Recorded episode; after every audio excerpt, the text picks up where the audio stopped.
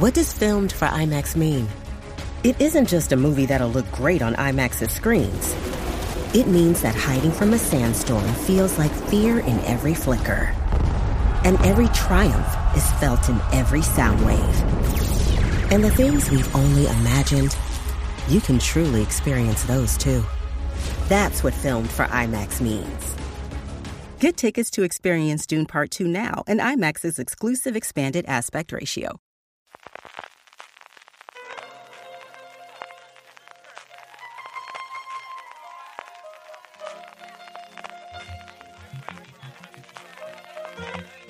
Estás escuchando Fuera de Series con CJ Navas. Bienvenidos a Streaming, el programa diario de Fuera de Series, en el que un servidor CJ Navas tendrá las principales noticias, trailers, estrenos y muchas cosas más del mundo de la televisión. Edición del jueves 9 de noviembre de 2023. Felicidades a todas las almudenas y a toda la gente que en Madrid Capital está celebrando hoy el día festivo.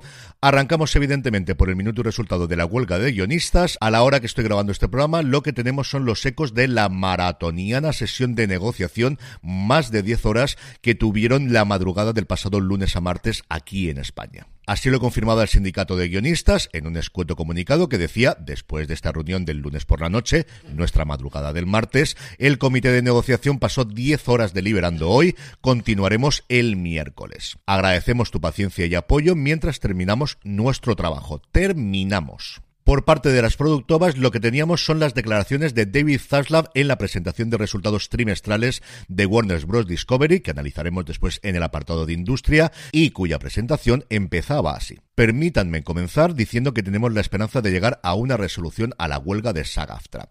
Hicimos, hablando en nombre de todas las productoras, una última oferta que cumplía prácticamente todos los objetivos del sindicato e incluía el aumento salarial más alto en 40 años y que creo que proporciona un resultado positivo para todos los involucrados. Reconocemos que necesitamos que nuestros socios creativos se sientan valorados y recompensados y esperamos que ambas partes vuelvan al negocio de contar grandes historias cuanto antes. Como os comenté ayer, el problema desde luego no es tanto el aumento salarial, sino el tema de la inteligencia artificial. Ahí el principal problema ya no es solamente que lo rechace el sindicato, sino que al parecer hay disensiones entre las productoras. Es cierto que el ambiente general está presionando muchísimo a todas las partes para que lleguen cuanto antes a un acuerdo. Estoy seguro de que Zaslav le hubiese encantado abrir su declaración diciendo por fin hemos resuelto la huelga y estamos todos trabajando de nuevo. No ha podido ser así. A ver qué ocurre mañana. Pasando ya al capítulo, de nuevos proyectos, hoy tenemos para comentar dos documentales. Por un lado, Paramount Plus ha encargado uno analizando el éxito de las bandas de chicos de las boy bands con nombres como New Kids on the Block, Backstreet Boys o NSYNC. El documental vendría de la mano de alguien que conoce muchísimo del tema, como es Johnny Wright, que empezó siendo el manager de tour de los New Kids on the Block antes de ser el manager de los Backstreet Boys, de Britney Spears y de Justin Timberlake. Y evidentemente, si os atrae este mundo, más desde una óptica británica que americana, eso sí, ved la serie documental de cuatro episodios de Robbie Williams en Netflix que comentaremos con detalle esta semana en Premiere. El otro documental se llama Ciudadano Stone y contará el proceso de creación de JFK y el efecto que tuvo para el resto de la carrera de Oliver Stone. El guion y la dirección corre a cargo de Christian Fraga, que ha tenido la oportunidad de acceder a numeroso material de archivo del rodaje de la película, incluido muchísimo que hasta ahora estaba inédito. En el apartado de fichajes, el nuevo thriller de la BBC de Jetty, que va a protagonizar Jenna Coleman, ya tiene coprotagonistas que serán Archie Renox de Sombra y Hueso y Ravi Stokes, a la que vimos en esa serie que tuvo solamente una temporada llamada Agencia Lockwood. La serie constará de cuatro episodios, está escrita por Kat Jones y Coleman interpreta a Ember Manning, una detective novata que se encuentra en el centro de un caso inusual cuando una casa de vacaciones junto al lago Una en Lancashire arde en llamas. Al mismo tiempo, hay un periodista que investiga un caso de una persona desaparecida para un podcast, mientras que un hombre de unos 20 años lleva a cabo una relación ilícita no solo entre una, sino con dos niñas menores de edad. Desde luego es cabroso la cosa desde el principio, pinta. Estreno de la serie, si no pasa nada, en 2024. En cuanto a cancelaciones y renovaciones, Chapel White, la serie de MGM Plus, que en España podemos ver a través de Disney Plus y de HBO Max, protagonizada por Adrian Brody y Emily Hampshire, se va a quedar en una única temporada. La serie está ambientada en 1850, sigue al personaje de Adrian Brody, el capitán Charles Boone, quien tras la muerte de su esposa en el mar, traslada a su familia de tres hijos a su hogar ancestral en el pequeño y aparentemente tranquilo, eso luego nunca las series es así de tranquilo, pueblo de Preacher's Corner en Maine. Y lo que sí parece que va a tener continuidad son las películas de Nola Holmes, protagonizadas por Millie Bobby Brown y Henry Cavill. Así desde luego lo confirmaba el jefe de películas de Netflix, Scott Stuber, que comentaba lo orgullosos que estaban de haber convertido en una estrella a Millie Bobby Brown gracias a Stranger Things y que tenían muchas ganas de seguir contando su historia como Enola Holmes. En cuanto a fechas de estreno, dos para la semana que viene, una al principio y otra al final. El 13 de noviembre, lunes, llegará Saving Hope a Warner Television. Se trata de una serie canadiense que mezcla el clásico drama de hospital con un tono sobrenatural, y es que a lo largo de ella vemos lo que ocurre con las almas perdidas que deambulas por los pasillos del centro médico y los cabos sueltos que dejaron durante su existencia.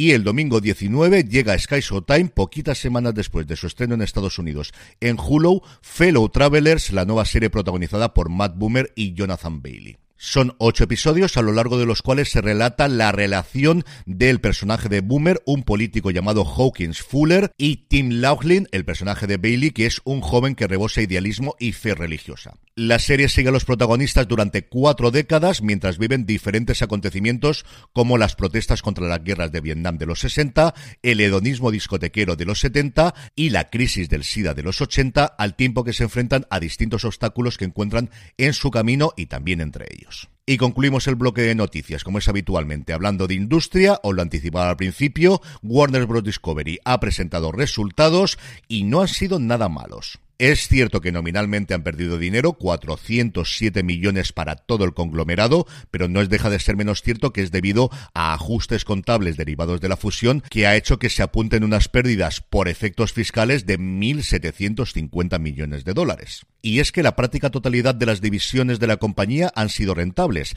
Han ganado en general menos dinero que el trimestre anterior, pero como os digo, han sido rentables. Lo han sido sus cadenas de televisión, especialmente en Estados Unidos, aunque han caído un 9% por el efecto de un descenso de la publicidad. Lo ha sido también, evidentemente, el estudio de cine por el bombazo de Barbie y también el gran éxito que ha tenido la segunda parte de The Conjuring. Y también, y esta es la gran noticia, en su rama de streaming, donde han pasado de perder 634 millones el trimestre pasado a ganar 111. Sí, sí, 111.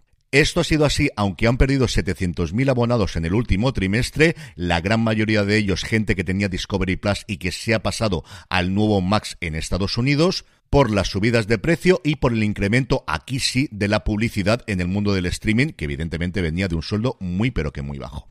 Esto les ha permitido devolver deuda por importe de casi 2.400 millones de dólares, aunque todavía les queda muchísimo por devolver derivado de la fusión entre Discovery y Warner Bros. Y a ver mañana qué nos cuenta Disney.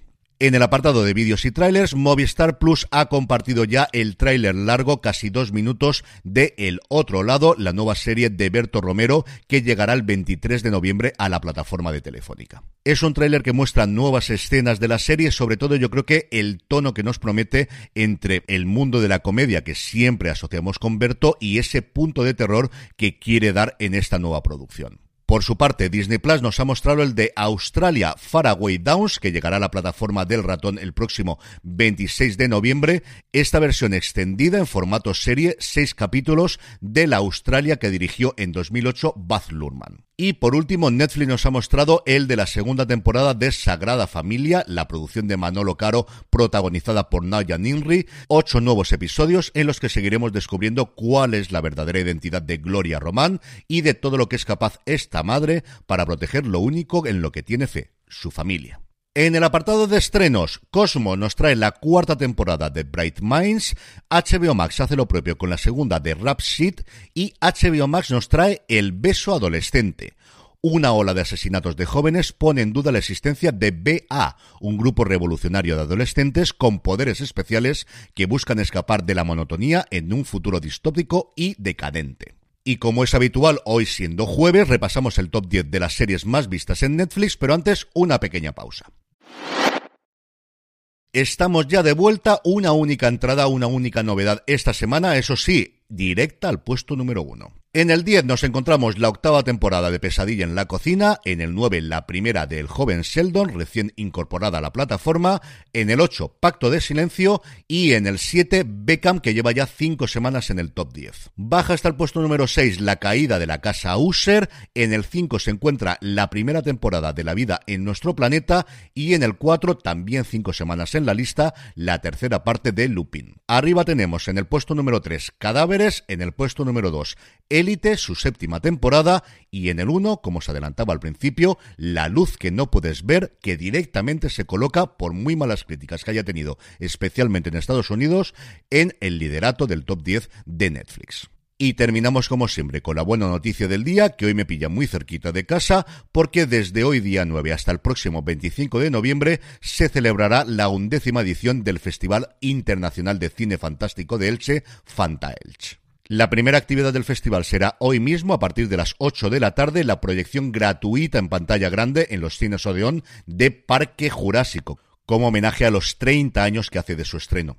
A partir de ahí, charlas, encuentros, mesas redondas y su tradicional concurso de cortos hasta llegar al sábado 25 de noviembre, cuando en la gala de clausura y entrega de premios esté presentada por la actriz Silvia Conesa. Toda la programación detallada con la sede donde se realiza y el horario lo tenéis en la web del festival que es festivalcinefantaelch.com. Y con esto, y recordándoos que os paséis por fuera de series.com y por nuestra tienda, la tienda fuera de series, fuera de series.com barra tienda, me despido hasta mañana para terminar la semana. Gracias como siempre por escucharme y recordad, tened muchísimo cuidado y fuera.